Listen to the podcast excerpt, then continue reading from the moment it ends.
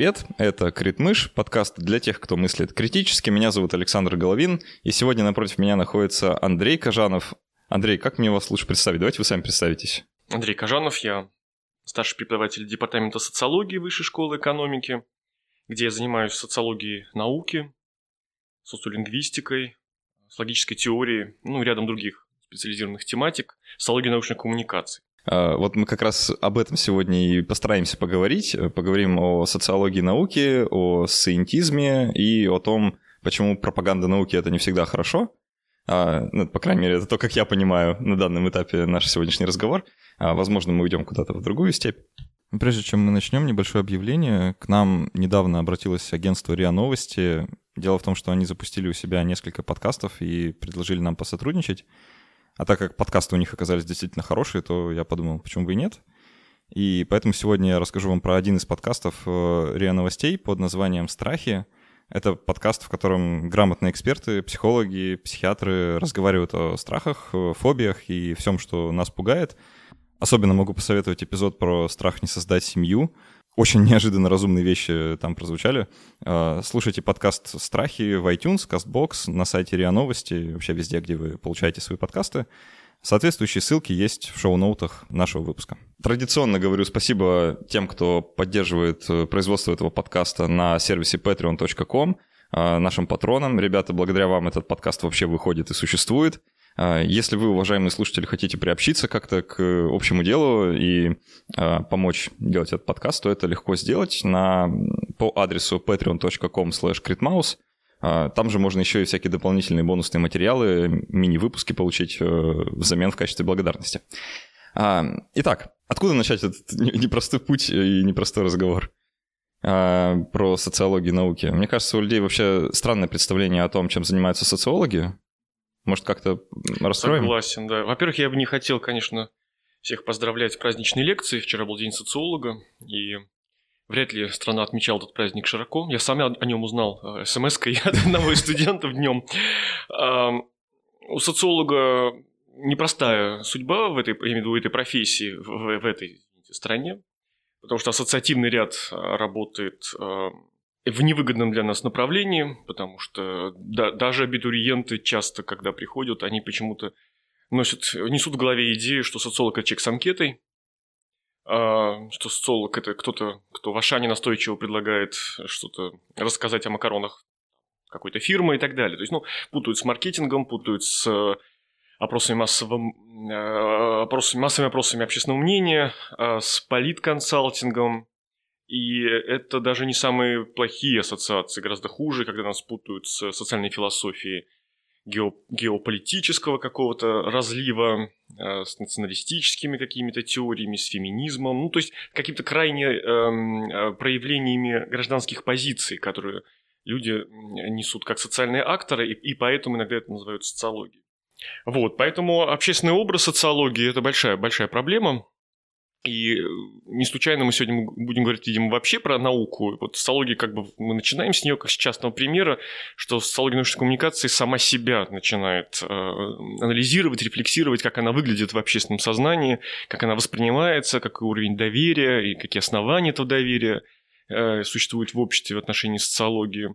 В каком контексте люди вообще употребляют слово социология в повседневной жизни – например, на телевидении, когда в ток-шоу кто-то говорит, давайте посмотрим на социологию. И там обычно, э, наверное, вы замечали, идет э, цифра какая-то, или график, или там диаграмма, показывающая там за кого бы вы голосовали на выборах, какая партия любимая, ну так, так далее. Ну, у меня сразу ассоциация там э, с каким-нибудь центром изучения общественного мнения. Да, да совершенно верно. Это, это, это есть массовое, э, так сказать, представление социологии, и, в общем-то, оно имеет основание, то есть, ну, э, ну, так и есть, это там, где люди действительно встречают социологов в реальной жизни, это какой-то человек, который навязчиво названивает на домашний телефон, иногда стучится в дверь, иногда ловит там за руку. Просто я хочу обратить внимание, э, что это очень часто, в большинстве случаев, вообще не социолог. Во-первых, это человек, который работает на опросную фирму, то есть сам по себе это, это интервьюер, например, которого наняли проводить исследования, то есть человек не несет в себе, так сказать, печать социологии.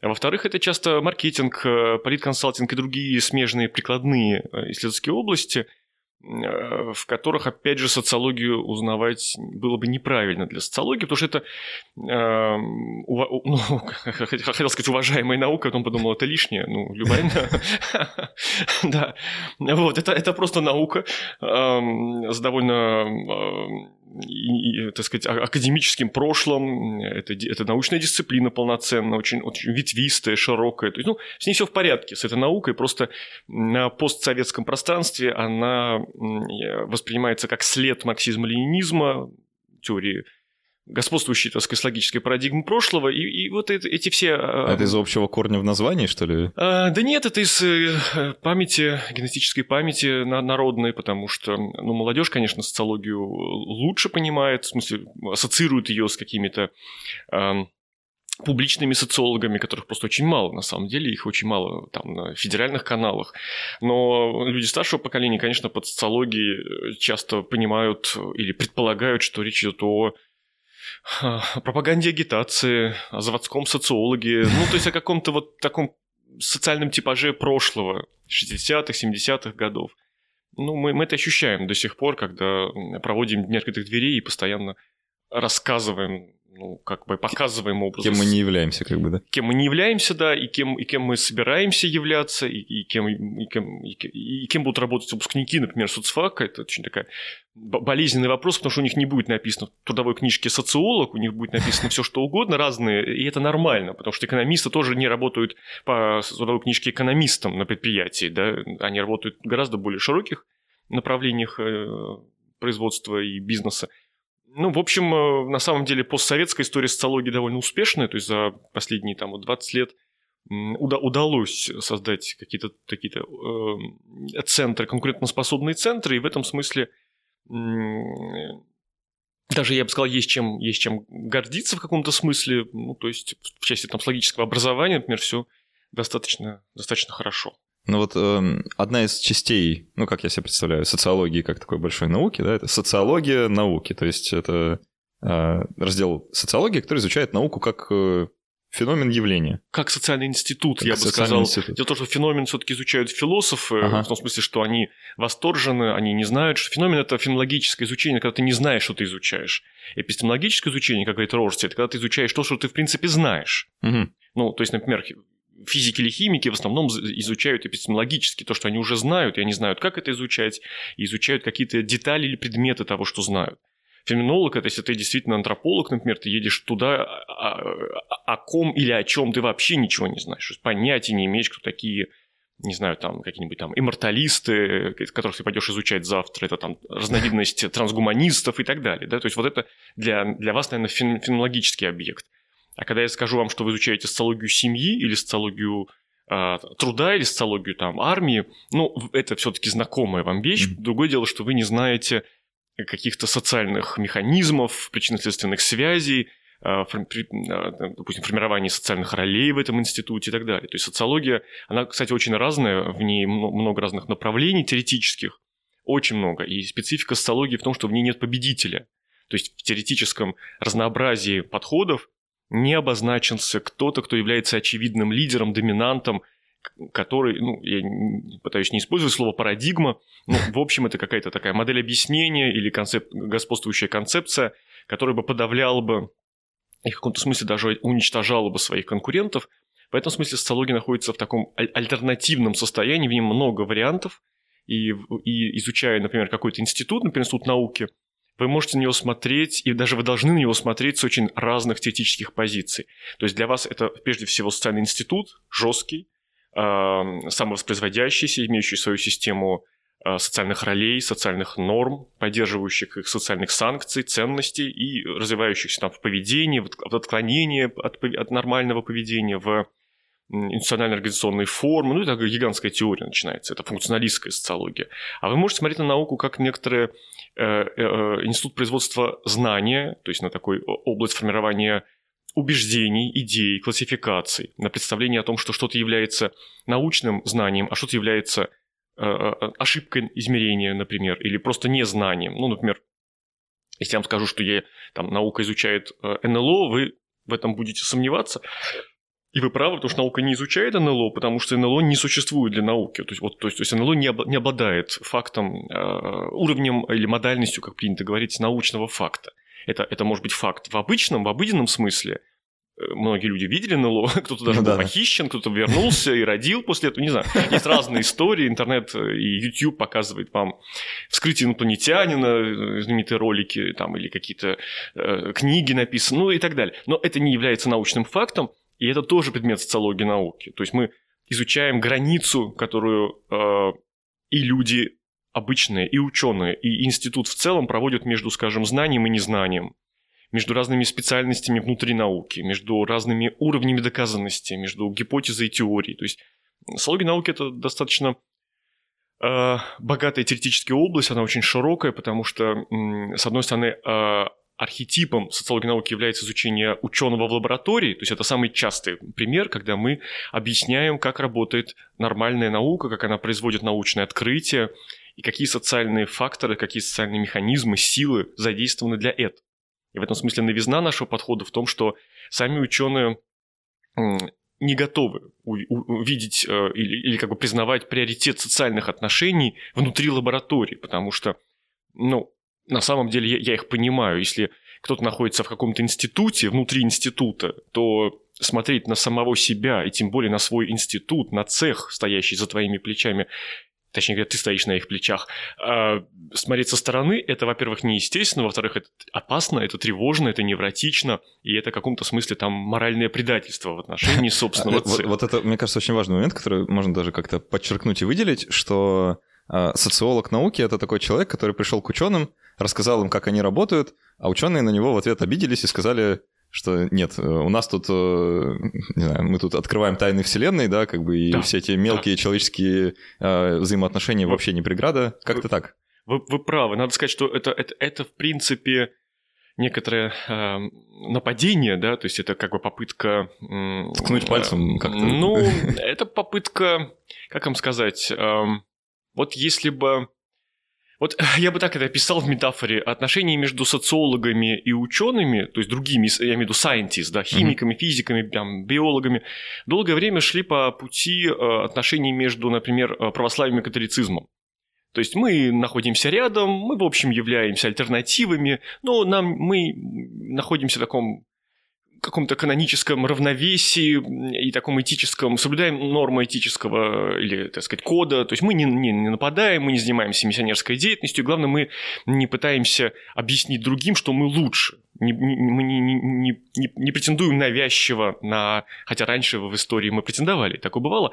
Вот это равновесие, когда социология как бы должна была заниматься чем-то своим и не лезть в нормальную науку, ну, например, чем своим. Ну, например, социология науки – времен Карла Поппера должна была, по мнению таких позитивистов, заниматься э, научными девиациями. То есть не объясняйте физикам, почему физика великая наука. Почему? Потому что физика сама объясняет себя. Учебник физики школьный, он объясняет всем ну, доказательно вполне, почему физика прекрасна. Потому что в ней работает логика, физические наблюдения, метод эксперимента и так далее. А вот почему, например, есть какая-нибудь потусторонняя физика, то есть э, лже-наука, да, и там девиат, девиантная, это, скажем, физика, ну, например, там в биологии э, теория Лысенко, да, или в ну, физике вообще там таких теорий просто бесконечно много, вот их объясняете.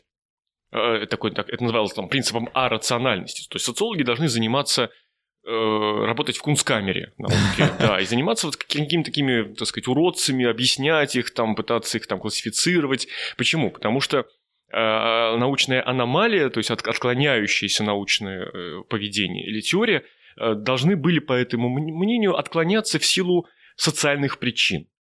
То, а, есть... то есть ну, у нас тут все так прекрасно, светло и хорошо, а да. что же они занимаются какой-то Если все работает по правилам, значит правило прекрасны, и оно поэтому так работает. Если что-то не работает по правилам, значит вмешался социальный фактор, религиозный, не знаю, политический. То есть ученый, э, он уже не ученый, потому что поставил вперед задачу какого-нибудь там идеологического, религиозного доминант, доминации, там, стал искривлять данные, стал нарушать процедуры, логику и так далее. Но эта позиция не, не могла удовлетворять современную социологию, потому что она нас оставляет, ну, как бы, э, оставляет нам, э, так сказать, вторичную роль в этом процессе, и в один момент действительно это произошло примерно в 70-е годы 20 века. А социологи просто так ногой открыли двери лаборатории. Да, это было сделано довольно, ну, я бы сказал, хулигански, протестно. Это было сделано в таком контркультурном э, плане, потому что время такое было. Это время там студенческих восстаний, время контркультуры, время недовольства консерватизмом, время левацких настроений в Америке, в Европе. И вот это вот э, левизна в социологии, как сказал бы один товарищ, а, э, привело к тому, что социологи оказались внутри лаборатории э, не как э, вторичные, а, а как, э, как э, наблюдатель ну, абсолютного такой доминирующей позиции исследователя. То есть часто я вас и объясню. Я увижу социальные, экономические там, и иные механизмы, факторы, силы, которые находятся внутри этой лаборатории, когда она занимается нормальной наукой. Это действительно вызвало большую отрицательную реакцию со стороны самих ученых. Никто не хочет быть под, подопытным, никто не хочет быть наблю... ну, некоторые хотят на самом деле, но, но э, надо сказать, что изначально ученые это приглашали социологов, кстати говоря, что они не думали, что это так закончится. Что в таком ключе это будет, да? Да, что, а, что это окажется какое-то журналистское расследование, там, и какая-то начнется срывание масок, демистификация. Ну, я немножко утрирую, на самом деле не все логические исследования были такими радикальными, некоторые были вполне себе академичными и предлагали ученым ну, довольно э, нейтральную или такую, так сказать, взвешенную картину того, что там происходит внутри лаборатории. Но в целом само это вмешательство социологического наблюдателя привело к, к формированию так называемых научных войн. Научные войны, science wars, это то, что э, принято называть э, реакцией некоторого э, попытка протестовать э, против социологического объяснения внутри рациональных систем убеждений. То есть ученым совершенно, они совершенно рады, когда мы будем изучать, социологи будут изучать социологию убеждений, sociology of beliefs, да, то есть верование туземцев, классификации людей, там, повседневности и э, примитивные классификации, заблуждения и так далее. Они, они говорят, да, конечно, это социальные и психологические факторы, изучайте их, но не трогайте геометрию. Потому что какая же геометрия beliefs? Это не beliefs, это, это система знаний, она, и, и, и действительно началось все с того, что в пенсологии науки мы спрашиваем, а как вы думаете, а математика социальная наука? И, конечно, вся наша предыдущая жизнь, медушкольная подготовка, подготовила нас к тому, чтобы сказать, что нет, что математика это точно не ля-ля-ля, это вообще это science просто. Но дальше возник, начинается рефлексия, начинается попытка разобрать математику. Я беру пример математики, потому что это самый чистый пример, это самый сложный да, для социологии. Абсолютно. Наука, да. А если взять экспериментальную физику, если взять э, биологию, например, биологию, описывающую поведение там, человека или каких-то там клеток или там сперматозоидов, ну, это все, это такие работы были сделаны, и надо сказать, что там очень много. Там много чего? Там много социального, там много лингвистического, а это тоже социальное, то есть это пронизано человеческой культурой, культурой общества, культурой ученых. Это два разных компонента – и мы можем выявить множество разных социальных, как сказать, нанесений разных слоев, которые обрамляют то или иное научное знание как научное. И, и в конце концов мы можем сказать, что когда что-то является научным знанием, то есть вообще слово научное прибавляется к чему-то, это означает, что это что-то стало соци- институциональным, то есть оно вошло внутрь социального института. То есть, если какой-то ученый, сейчас сформулирую попроще, например, э, сделал какое-то открытие, но сделал его в своем гараже, ну, обычно мы говорим о таком ученом, как о сумасшедшем, да, хотя там такие люди были, есть, остаются, это постоянный такой, э, как сказать, э, ну, есть люди с таким психотипом, которые все равно будут делать КПД 100% у себя в гараже, там, или там на верстаке что-нибудь там, Пепету Мобиль изобретать, и они будут очень активно, они будут писать письма в ЦК, там, как это было раньше. Французскую будут... академию наук. А, абсолютно. Они будут издавать за свои деньги свои публикации, они, они будут писать во все журналы с э, ожиданием, что они должны прорваться к, э, в науку, они должны вот, вот доказать и так далее. Но мы будем наблюдать драматическую судьбу этих людей, потому что они не будут приняты в институте науки. И их знание никогда не станет научным знанием, по крайней мере, до тех пор не станет научным знанием, пока они не обретут силу институционально окрашенного. То есть они должны быть признаны коллегиальным каким-то профессиональным сообществом, ученым советом, например, или там редакцией журнала, рецензентом. То есть ну, есть такие массовые разные структуры.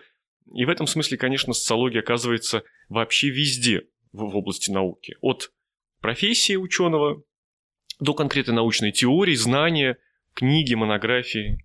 То есть вот если э, сейчас подвести какой-то такой э, вывод или так сказать, э, выдрать из контекста э, такую штуку, Получается, что вот то, что нам, как бы простому обывателю, да, вот который э, фанат науки, я бы сказал, да, э, кажется каким-то таким э, научным знанием, э, достоверным, объективным, там истинный с большой буквы И, да, э, на самом деле у этого всего очень большой налет э, социального, социальных всяких явлений и эффектов, которые просто скрыты от нас и от ученых, да, и что иметь их в виду, это как раз очень непросто. Смотрите, это очень хороший вопрос, очень... Э, вы меня сейчас, в, так сказать, э, искушаете, социолога огромное искушение сейчас перехватить эту мысль продлить ее, развить и сделать социологию царицей всех наук. И сказать очень радикально, что многие, кстати говоря, делали 70-е, 80-е годы. Это, это, это было возможно там на волне постмодернизма взять и сказать, Действительно, вы правы, все абсолютно является результатом социальных договоренностей, конвенций, все абсолютно сконструировано. И институт брака, и там образ, я не знаю, образ там священнослужителя, и, и наука, и научное знание, и вся геометрия, все это социальная конструкция симулятор там или еще какие-то другие концепты можно. То есть это вам все кажется, это, это, это вас заставляют считать знанием и так далее. Но я, если можно, не буду этого делать, потому что на самом деле эта позиция, она, она отработана в социологии. Но я бы... Мне нравится одна фраза, я не помню, кому она принадлежит, э, что гидропозитивизма была, гидропостмодернизма уже была раздавлена кем-то. То есть, ну, то есть, э, на самом деле, мне кажется, сейчас не было бы большой новизны вдруг заявить такую позицию – такая крайне радикальная социальная эпистемология, ну, никто из вменяемых людей, мне кажется, извините за мою, так сказать, оценочность, ну, ну не будет на полном серьезе... Настаивать, по крайней на, мере. Да, да. так, так говорить, потому что, в принципе, это делает саму эту позицию разоблач... саморазоблачающей, как писал Хиллари Паттон, потому что если ты говоришь, что все в мире относительно, то это твое суждение тоже относительно. И зачем мы вообще должны тебя слушать? То есть при, преде, а, обостренный до предела этот аргумент, что все является конвенцией. Например, теория гравитации – это придуманное кем-то там, и так далее, заговор физиков. Но это нельзя всерьез, э, на самом деле, в академической аудитории это произносить, потому что, в общем, после этого надо выйти из зала, потому что, ну, раз уж все конвенция, то лучше пойти послушать музыку, чем э, это слушать, да, то есть как бы это тоже тоже конвенция, я не обязан и так далее. А если говорить серьезно, мне кажется, что эм, социологии удалось и удается в постоянном режиме показывать участие социального фактора в производстве а, объективной истины. Но, то есть показывать э, критерии, при которых что-то является объективным, потому что это, конечно, это как принятие, вот как принятие диагноза, так и принятие истины. Это как бы процесс психологический, но это процесс еще и коллективный, то есть социально-психологический. И принятие или непринятие чего-то а, связано с предыдущим знанием людей, с их мифологическим, социальным э, уровнем подготовки. То есть готовы или не готовы вы, э, я имею в виду и ученых, и людей на улице, признать, что Земля, например, круглая. Да, вот, ну, мне кажется, вот этот случай или кейс плоской Земли, который сейчас повсеместно обсуждается, я не знаю, по кажется... всему земному шару обсуждается? А, да, да, да. А по всему плоскому, как, это, как это называется? По, диску. Ди, по диску, да. Видимо, с двух сторон. Я не знаю. С одной, стороны, с одной стороны, я, я еще не, не погрузился туда глубоко, в эту теорию. Ну, то есть, вот наверняка ваши слушатели знают о теории плоской Земли, и, и, и наверняка они э, смеются над этим, я так думаю, да, или усмехаются ну, ну, они правы, но с другой стороны, с другой стороны, мы пытаемся понять, например, а почему другие люди, и не то чтобы в России, скорее, это в Штатах популярно, так сказать, это направление, это, это что, шутка, это троллинг? Почему люди убеждены или, по крайней мере, отстаивают на полном серьезе, ведут блоги, снимают какие-то там а, фильмы, какие-то проекты, собирают деньги, кстати, краундфандингом на исследование плоской Земли? Это, это, это что, недостаток образования? Это какая-то психопатология, то есть, ну, какие причины вы считаете, да, вот э, социология науки в этом смысле э, обладает определенным э, рефлексивным взглядом на эту проблему. То есть мы вообще не склонны, поскольку мы не являемся специалистами в области астрономии там и физики, геофизики, да, да, вообще никаких, кроме своих, на самом деле. Ну, э, просто мы это хорошо, мы хорошо понимаем границы своей компетенции, в отличие от физиков, которые готовы, в принципе, о соседних областях тоже высказываться, и социологии. Между прочим, по поводу научной войны. Физики гораздо больше нападают на социологию, чем социология на физику. Да, у них претензий гораздо больше, и они гораздо чаще их высказывают публично.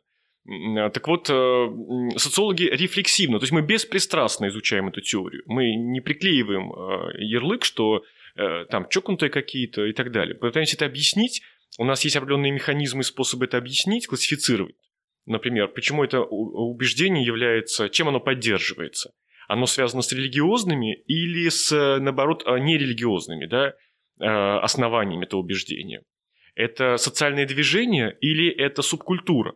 То есть, если социальное движение, то мы находимся в определенном э, совместном развитии, да, то есть могут быть группы там в Штатах, в Англии, в Германии, в России, где угодно.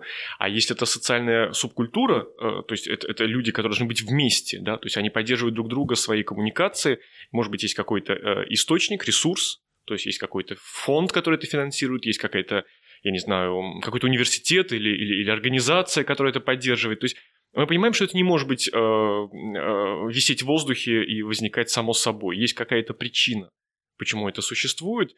И, конечно, мы делаем это не для того, чтобы, опять же, раздавить гидру пол теории плоской Земли, а для того, чтобы лучше понимать динамику. Мне кажется, кстати говоря, что теория плоской Земли э, вовсе не питается такими религиозными э, драйвами, как, скажем так, которыми питалась, скажем, теория креационизма, когда она воевала и, между прочим, существенно побеждала теорию Дарвина. Я имею в виду, побеждала, поймите меня правильно, побеждала в гражданском э, в сознании обществе. людей, как бы. Она побеждала даже в юридическом пространстве. Потому что это очень сложная тема, это тема противостояния демократии и авторитаризма научной истины.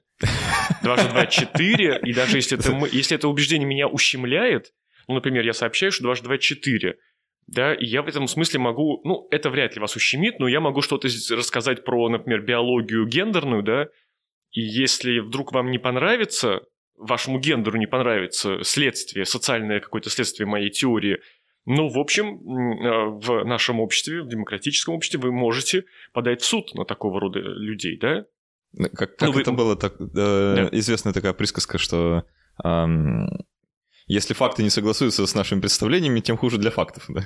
Это очень сложная проблема. Это, это, это дилемма, когда э, достижение э, надежного знания внутри института, института науки, логически может вступать в противоречие, часто не вступает, но может вступать в некоторых пиковых ситуациях с состоянием других институтов, например, институтом демократии, политики, права.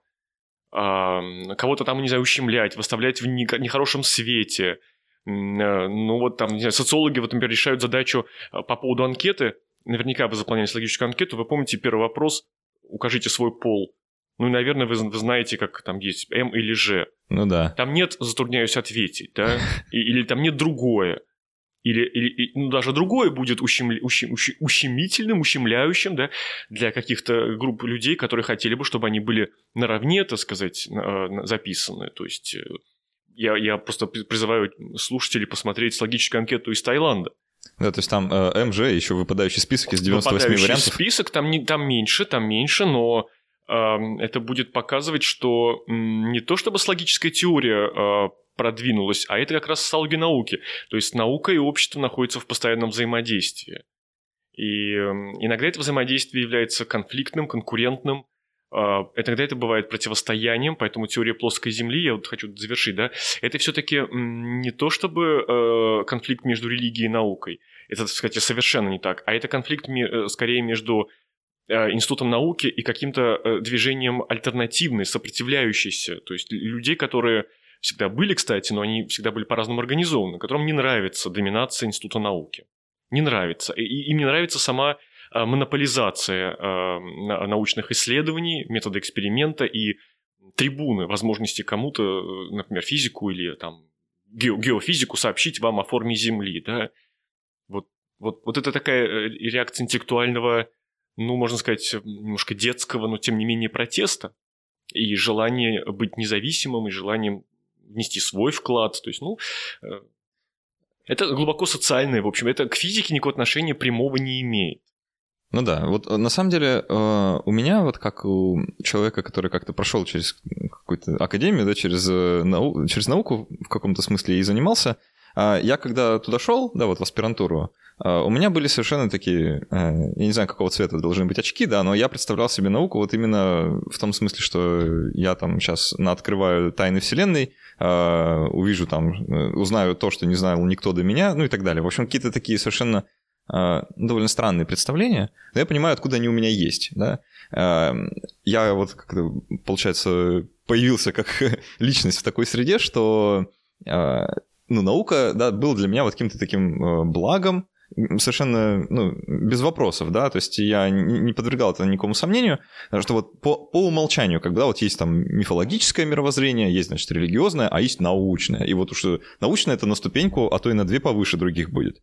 А, вот... Э, это было, это было инсталлировано у вас, я бы так это сказал, да? То есть как вот, да. когда ты берешь ком- компьютер и что-то уже инсталлировано, например, Windows уже поставлен. Предустановлено да, так да. было. Да, и там уже есть браузер, да. Если да. ты хочешь его поменять, ты должен выполнить целый ряд процедур, и все равно остатки предыдущего браузера ну, я будут не думаю, с тобой что это навсегда. Это не с рождения, понятное дело, случилось, да? Это вот э, Конечно. результат э, какого-то взаимодействия в той среде, в которой я оказался. Просто в силу моих увлечений, да, там, моего хобби, там, популяризации и так далее, всего вот этого.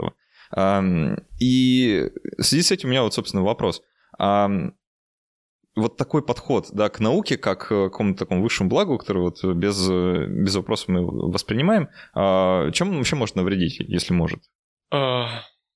Ну вот я, допустим, там исключительный фанат науки, да, вот да. там ученые сказали, а, значит так и есть, а у них там научный метод, у них э, вот это все, там научный метод с большой буквы N, как сейчас принято говорить. Ну да, да, ну на самом деле вы, вы правы, э, что существует определенная селекция, социальная селекция, а, отбор, институт отбирает, и институт науки э, присмотрел вас там, грубо говоря, в, старшем, в старшей школе, потому что в младшей школе вы просто вас из дела сделали, так сказать, удобного гражданина. Ну, там, вот, например, меня из левши в правшу там переучивали, как а, и всех да. советских людей, потому что автомат был под правую руку сделан, да, то есть как бы, э, ну, социология школы тоже очень, очень критическая область знаний. Мы, мы, мы тоже любим, так сказать, это, это все дело. Объяснять в некрасивом для э, школьных, так сказать, пропедевтов э, стиле. Ну, Институт науки э, э, вы знаете, эта проблема, э, на самом деле, все-таки наука – это очень рациональная сфера деятельности. А, в ней много нерационального, конечно, но, но все-таки э, рефлексия в науке гораздо больше, чем во многих других институтах, если сравнивать ее с религией там, или с какими-то мифологическими вещами, где рефлексия вообще э, наказывается, ну, просто санкционируется, да, словом, там, ересь, допустим, и все, и прекратили, да, то в науке э, самокритика является чуть ли не институциональной частью. То есть, как бы даже, в статье научной вы обычно в конце сами себя там критикуете, показываете ограничения своего исследования, ну, или там такой раздел discussion, в котором вы как бы сам с собой дискутируете, проявляя такую глубоко, глубокую рефлексию, ну, глубокую, но безопасную при этом для вас рефлексию. Эм, да, да, это некоторая ритуальная часть, всем понятно, чем она заканчивается, все хорошо будет в конце статьи, но вы должны показать, что вы склонны к Э, тому, что Роберт Мертон называл организованным скептицизмом. Поэтому правильно, что вы э, как бы сомневаетесь или, или думаете вообще о мотивах прихода в науку и о, сво, и о своем, а, а, а, а, ну, как сказать, а, что вами двигало. А, а, по-другому быть и не могло, в принципе, потому что институт всегда а, ну, набирает к себе, вы сказали, фанат, по-моему, слово, да, ну, фанат немножко нерефлексивно, но человека готового эпистемологически, как скажем, готового к той системе идей или к тому э, поведенческому, э, организации поведения, которая в этом институте. Ну, случайно там не окажешься, да. А, ну, ну, условно, ну, в общем, случайно. Ты можешь оказаться, но, э, но но институт – это как бы такая иммунная система, то есть э, она очень легко определяет своих и чужих, и бывают, конечно, ошибки, бывают и аутоиммунные, так сказать, заболевания, когда институт э, начинает, э, например, травить какую-то там собственную научную область, ну, это тоже очень такие кейсы, их, их много. А, многие, кстати, выдающиеся ученые иногда очень часто страдали от института, да, то есть институт все-таки коллективная такая реакция организма. Но в целом я бы сказал так, э, э, вот этот идеалистический комплекс, с которым приходит молодой ученый, кстати, вопрос, вопрос эмпирический, я не согласен, что все такие. Не, нет, такие не многие, но кто-то, я помню, в советские времена, кто-то от армии просто должен был уйти в аспирантуру. Ну, мотивы вообще очень разные сохранить э, статус учащегося, то есть а, продолжать учиться всю жизнь, никогда не работать. Да, такой, такой, тоже один из мотивов. Я, я извиняюсь за такую критику. То есть, я, конечно, ученый это работа, но, но это все-таки определенный э, стилистически преемственно к университету, к магистратуре. То есть ты как бы продолжаешь школу, не можешь остановиться хорошо учиться, привык читать и, и, и не хочешь сидеть в офисе какого-нибудь банка. И это тоже одна из причин. Это на самом деле э, селекция происходит по разным механизмам, э, по разным мотивам, но в целом институт все равно э, всех примерно нормирует и приписывает одну и ту же, один и тот же набор ролей.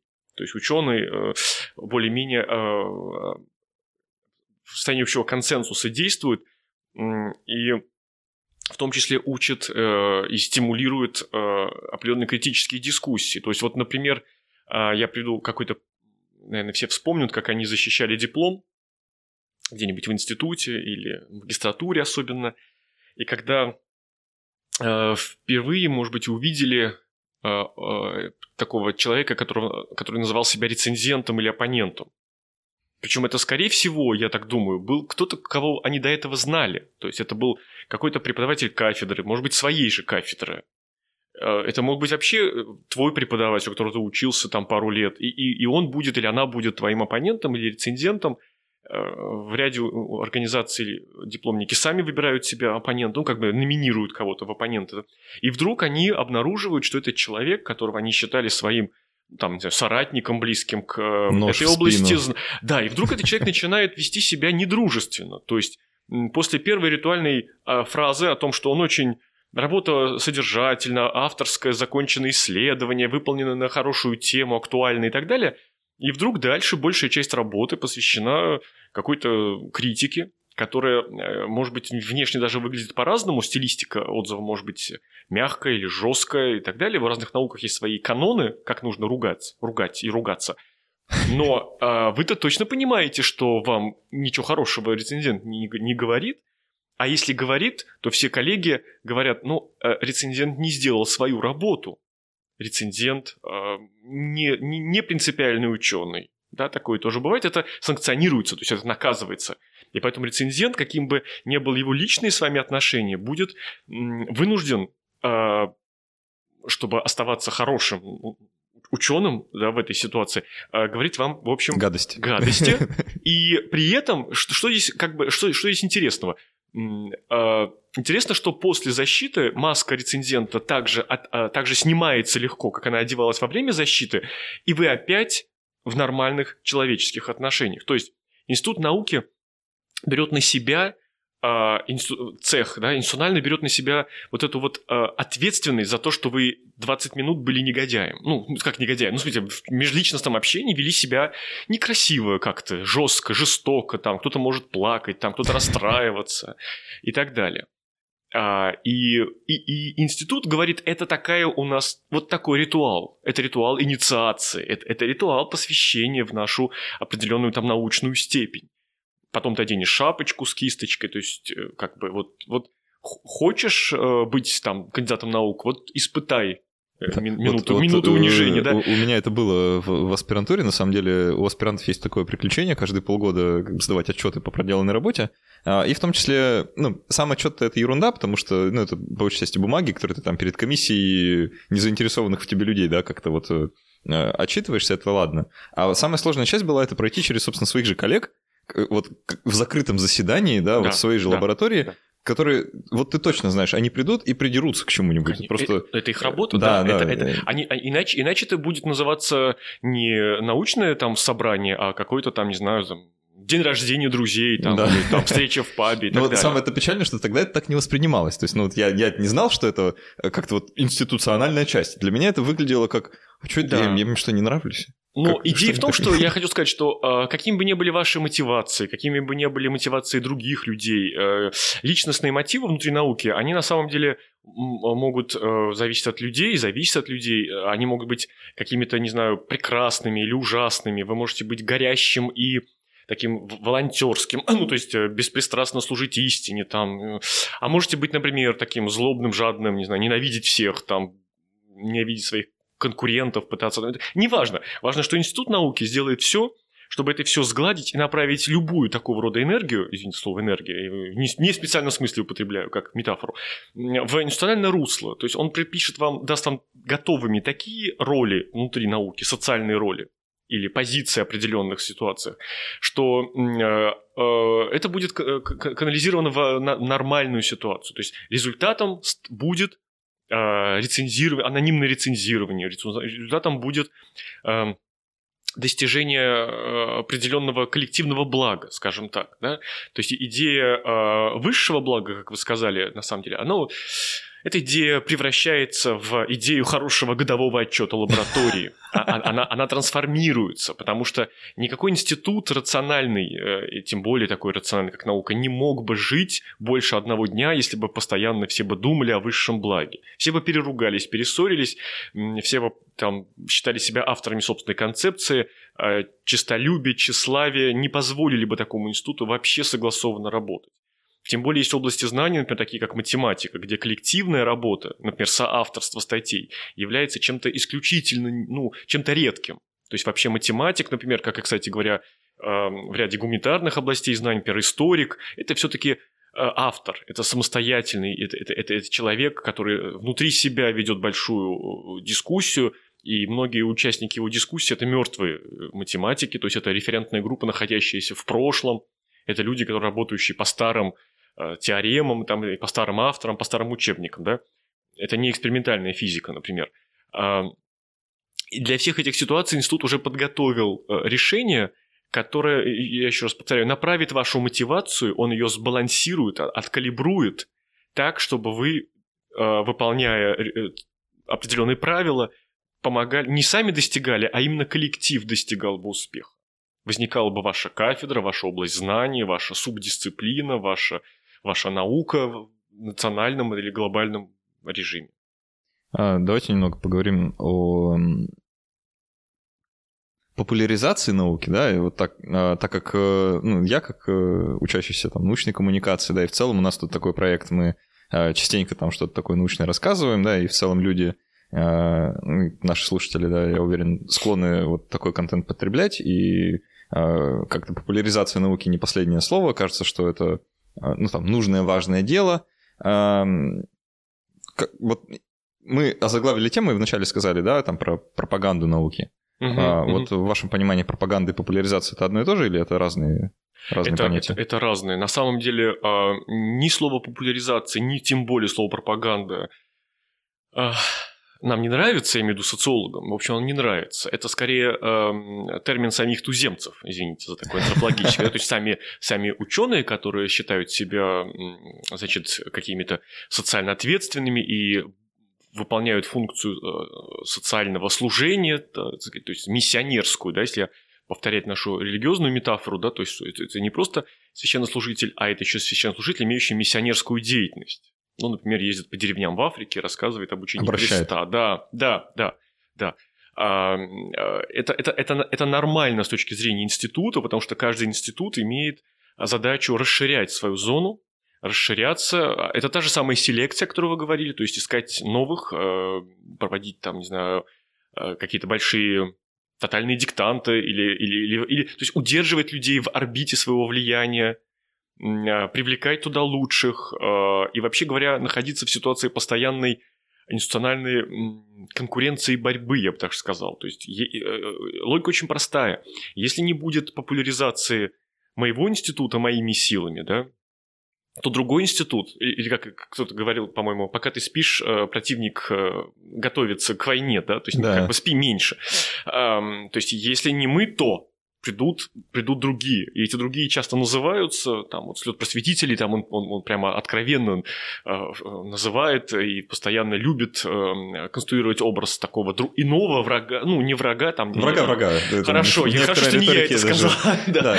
Ну, в общем, какого-то а, а, конкурента, скажем так, и это либо э, кто-то из религии, причем из разных вообще областей, и эзотерических областей знаний, например, да, какие-нибудь там уфологи, это ведь не религия, но это эзотерика, это определенного рода там альтернативная наука, это может быть политика, это может быть идеология, какая-нибудь идея Чучхе придет и будет рассказывать об устройстве мира там, и так далее. То есть популяризация – это естественная реакция организма, это вот та самая иммунная система, как в моей метафоре, да, э, э, реакция не просто защиты, а и как бы расширение своего, своего влияния. Пропаганда в этом смысле, конечно, слово туземцы выбрали очень плохое слово, то есть это я, я хочу обратить внимание, слово пропаганда до сих пор используется в этом смысле. И мне это кажется таким атовизмом, то есть таким каким-то очень устаревшим э, терминологически, потому что это не просто идеологически окрашенный концепт, а это концепт очень агрессивный. Ну да, то есть, да. То есть пропаганда предполагает такой. прямо результат. То есть огромные дирижабли с портретами там, я не знаю, Циолковского, например, летают над столицей, да, и из всех громкоговорителей звучит формула. Будь физиком, будь, будь географом, да, там, ну, так, ну, это, это, в принципе, кстати, периодически что-то такое происходит, потому что э, институт занимается пропагандой, э, именно Академия наук, например, считает пропагандой своей институциональной задачей. Э, недавно вышло постановление правительства, которое закрепило такого рода функцию за Академией наук. А, это может быть и неплохо, потому что у кого-то должна быть такая функция. К, к сожалению, ее вообще сейчас ни у кого институционально нет – именно нормативная. Вот она закреплена за Академией наук, Академия наук что-то предпринимает в этом отношении.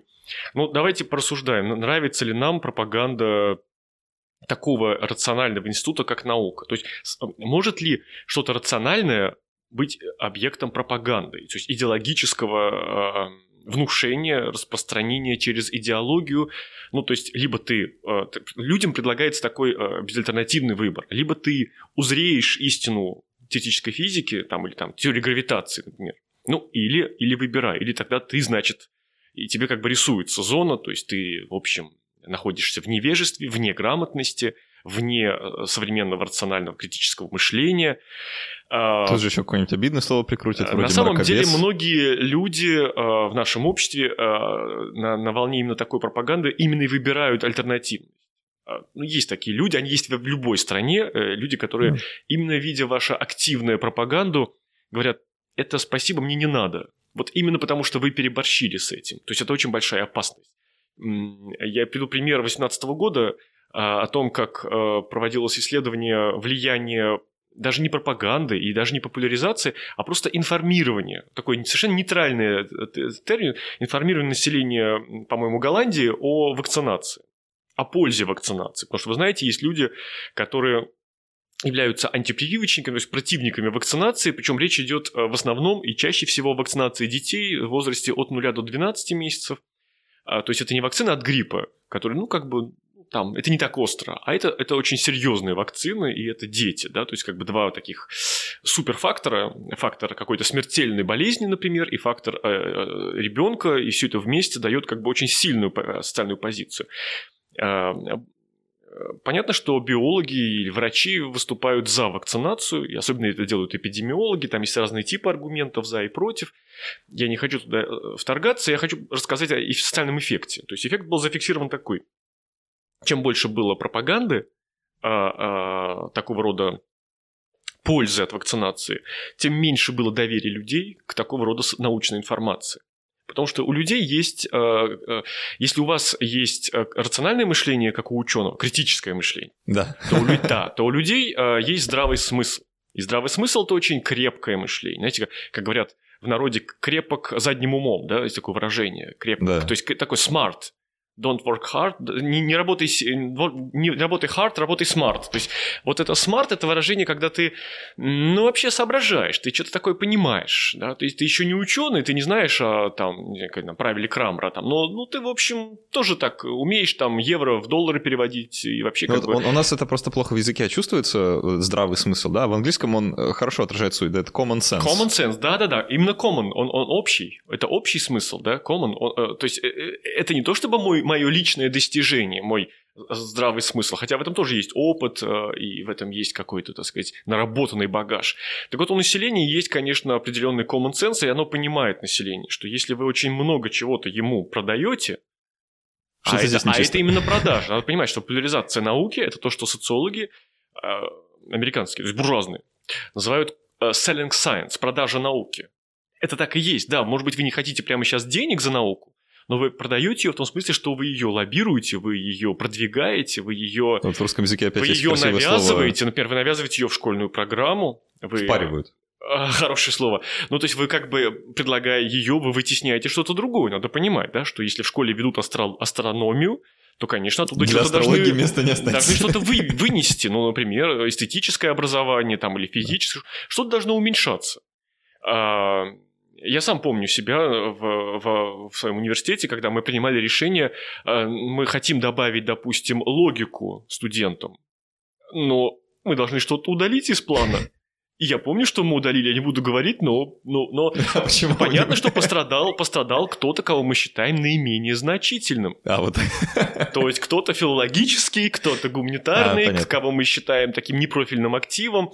Ну, на самом деле это серьезное решение. Я бы, я бы не сказал, что это беспроигрышно. То есть пропаганде эм, э, претензий много. Пропаганда, во-первых, эм, настраивает э, э, социально ответственных ученых на э, некоторый нерефлексивный такой манер борьбы с чем-то, с чем-то воображ... очень часто воображаемым.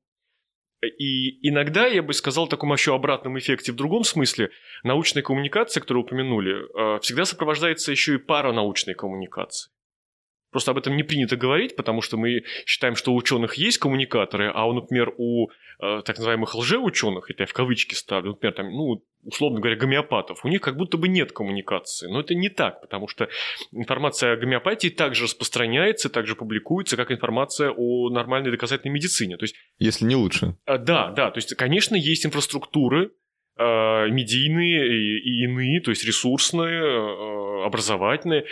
Иногда, кстати, это одни и те же инфраструктуры.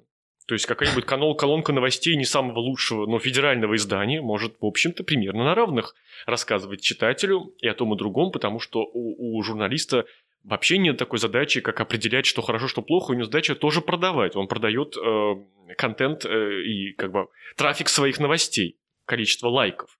И на это, мони- и это монетизирует. То есть надо понимать, что пропаганда – это не, не рефлексивный способ, э, который может быть использован и для совершенно обратного эффекта. То есть на, на- на волне пропаганды вы наносите на карту общественного мнения вещи, о которых общество, может быть, бы и не знало, если бы вы не стали об этом рассказывать. И, и кроме того, вы подрываете еще определенное доверие к научному знанию, как это ни странно. Я не говорю, что это обязательно, но это может быть таким эффектом, и это очень частый эффект в нашей стране, когда, э, ну, я приведу какой-нибудь такой безопасный пример, скажем, из истории с 60-х годов, э, когда Хрущев начал кампанию химизации, когда химия пошла по стране, там журнал «Химия и жизнь», какие-то э, э, научная химия, бытовая химия, то есть вообще как бы тематика, тематизация химии вдруг стала э, частью повседневности. Я, я- я- помню, как это по, по, по своим там, старшему поколению, что как это проникало внутрь каждой советской семьи, и, и какие-то слова, которые старшему поколению будут сейчас очень такими, мне кажется, близкими, типа там нитраты или пестициды. Да, да. Это, это химические слова, это вообще слова не из повседневного, но они были в повседневном употреблении. То есть, покупая картошку, ты как бы, ты как бы там что-то, что-то думал про нитраты или про пестициды. Я не могу сказать, что мы что-то понимали, в чем, о чем идет речь.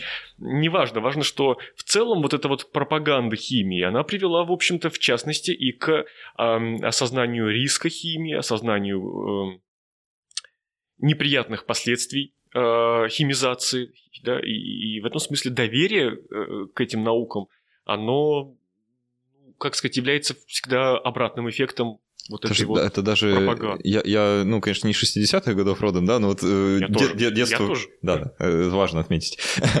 Детство просто прошло вот в 90-е, начало нулевых, и я помню все вот эти веселые рекламы, там, какого-нибудь яблочного сока, где там... Не содержат... Ну, там, там буквально это, да. это было на уровне вот такого семейного обсуждения. Бабушка, а чем ты Мгм, свои яблочки поливаешь? мгм. Когда, ну, вот буквально так, да? Да, да, да. Э, Просто что-то такое в памяти всплыло внезапно. Э, Я хочу еще вот такую, наверное, это последнее, что мы в, основном, в основной части затронем. Ам, Такой момент просто есть э, по поводу там, пропаганды, популяризации, как угодно можно называть, неважно, А, что наука, ну, мы как бы вот с такой позиции стоим, что мы не продаем там что-то, да, а мы это делаем не для себя, а для людей. Что вот, наука-то это ж хорошо, да, э, там у науки столько всего там Так положительного. думают, так думают все хорошие продавцы, потому что это повышает уровень продаж. Пожалуй. Да. И тренинги продаж, тренинги в маркетинге так и устроены. Ты не просто впариваешь клиенту э, договор там страхования жизни, ты продаешь ему надежду на будущее, ты продаешь ему безопасность, ты продаешь ему спокойствие, семью и так далее. То есть так устроен на самом деле маркетинг. И не надо думать, что, э, например, когда э, в музее э, продают искусство, извините, ну, в кавычки, да, то есть когда делается выставка какого-то специального там, не знаю, итальянского художника, там, и это все великолепно, это высокое искусство. Или вы покупаете билет на Малера, наш там, на симфонию Малера, это тоже, это, это тоже определенная активность. Это, э, я, дело не в том, что билет стоит денег, даже может быть бесплатный концерт. Продажа в смысле продвижения. Mm-hmm. Вот, вот об этом я Ну да, да, да, понятно. Вот я просто к тому, что есть э, вот э, в популяризации такая mm-hmm. черта. И многие, сейчас вот без имен тоже постараюсь, да, а, у многих есть это, как сказать, такой комплекс мессии, что ли, да, что вот мы тут несем вот это светлое знание, да, и мы да. воюем за умы людей, а они, значит, не хотят, и они вот там... И поэтому ужесточение какое-то происходит, да? А, да, это феномен, который вот на наших глазах на самом деле становится очень выпуклым, очень ярким социально, потому что такого рода мессии, ну, как-то вы их так, вы их так обидеть хотели. Не безучастные, активные граждане, скажем так, научные граждане, да, citizen of science такой, да. они стремятся каким-то э, высоким и даже уже внеинституциональным целям. То есть их задача становится не просто увеличение зоны правдоподобного научного знания, а распространение, то есть улучшение общества. Это движение, на самом деле, довольно старое, оно, оно появилось где-то одним из первых это сделал, я бы сказал, Бертран Рассел это борьба, это попытка направить э, ядерные исследования, да, или очистить ядерные исследования от э, военного использования, от э, оружия массового уничтожения. То есть это, это анти, антиядерное выступление, скажем, в Лондоне, э, которые собирали огромные толпы на площади. У нас пока такого нет, но, но в принципе в ряде стран, например, на Тайване там и в разных, э, в разных в разное время, в разных странах происходят массовые движения. То есть это не просто активисты, а это еще и идущие за ним последователи, это гражданское, это общество, которое реагирует на их активность, на их призывы. Я бы сказал, что с одной стороны, конечно, это симптоматично. Это означает, что институт находится в определенном, в хорошем состоянии, на самом деле. Это, это, это признак того, что институт э, очень, э, очень силен в, в этих условиях. То есть в, в 90-е годы, например, да, когда Институт науки испытывал глубокий кризис благодаря э, такой, э, ну, потере центральности своего управления, финансирования. Все-таки был очень специализованный институт, и потеря опоры главной в лице государства привело институт в довольно жалкое состояние. Состояние потери фильтров, потери э, стержня, потери, так сказать, способности удерживать э, норму внутри своих институциональных границ. Это привело к появлению массы разных вещей, там, знаю, газеты Спин-Инфо, там, ну, и, да, и да, таких такого рода, да, Все, что имеем сегодня. каналов, я не буду их называть, да, и, там, передач каких-нибудь там про экстрасенсов и прочее. А, и в этом смысле сейчас мы наблюдаем э, э, на, на примере этих просветителей, в кавычках, да, что это, это, это, это хорошее состояние института. Я, я бы сравнил его с таким понятием, которое в Институте религии называется э, «Церковь воинствующая». Понимаете, есть специальное изображение даже церкви воинствующей. Это внутреннее состояние горения, э, но, кстати, оно не обязательно направлено на агрессию, направлено на без, бескомпромиссность своей позиции. Вот что их характеризует. То есть я, я не склонен их тоже демонизировать, я имею в виду просветителей, их, их как бы либо любят, либо ругают, либо идеализируют, либо идолизируют. Это, мне кажется, далеко не худшие, мягко говоря, представители науки, а, которые занимаются а, для себя не а, профильным, не профильной деятельностью. То есть они занимаются социальной активностью, они пытаются выстраивать, это называется government relations, то есть общаться с государством, с другими институтами, там, стейкхолдерами, как сейчас модно говорить. Но это люди, которые, которыми, э, которыми, видимо, руководит не столько э, корысть, не столько э, социальные механизмы, так сказать, заинтересованности, потому что такие люди всегда были, но они не такие яркие. Это обычные э, штатные популяризаторы, которые всегда были, есть, это общество знаний, это, ну и другие организации, которые прекрасно вообще себя чувствуют, но не обладают таким социальным э, запалом, таким они не находятся в зоне даже вашего внимания. Я не думаю, что вы знаете о лекциях общества знаний, которые там проходят по мордовским колониям. Это, это, ритуальная деятельность, это было, есть, наверное, должно быть, я не знаю, это это, это неинтересно для, для изучения. А интересно просветители всем, почему мы сейчас с вами говорим.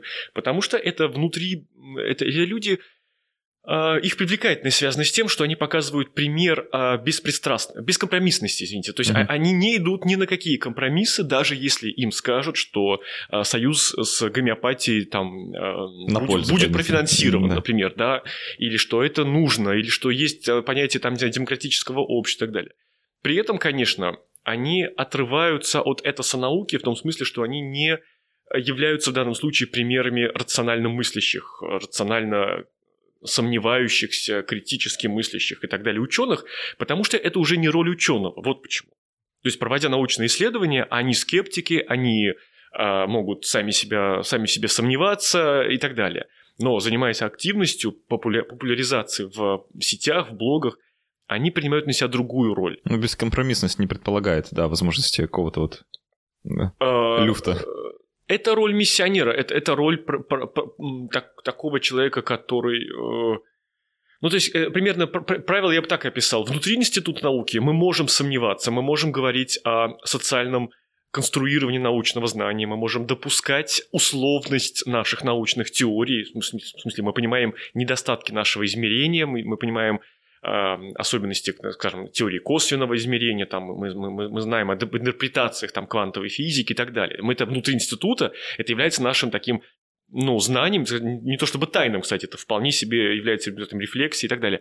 Но на внешнюю аудиторию, но на внешние лектории, да, мы на, на, на, на блоге, мы выходим как вот церковь воинствующая. Мы, э, эм, э, мы выходим с единой позиции, и мы занимаемся продвижением идеи а, общественного блага а, и,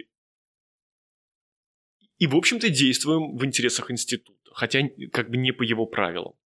Я думаю, что как раз на этой очередной метафоре и сравнении науки и религии мы закончим сегодняшний разговор.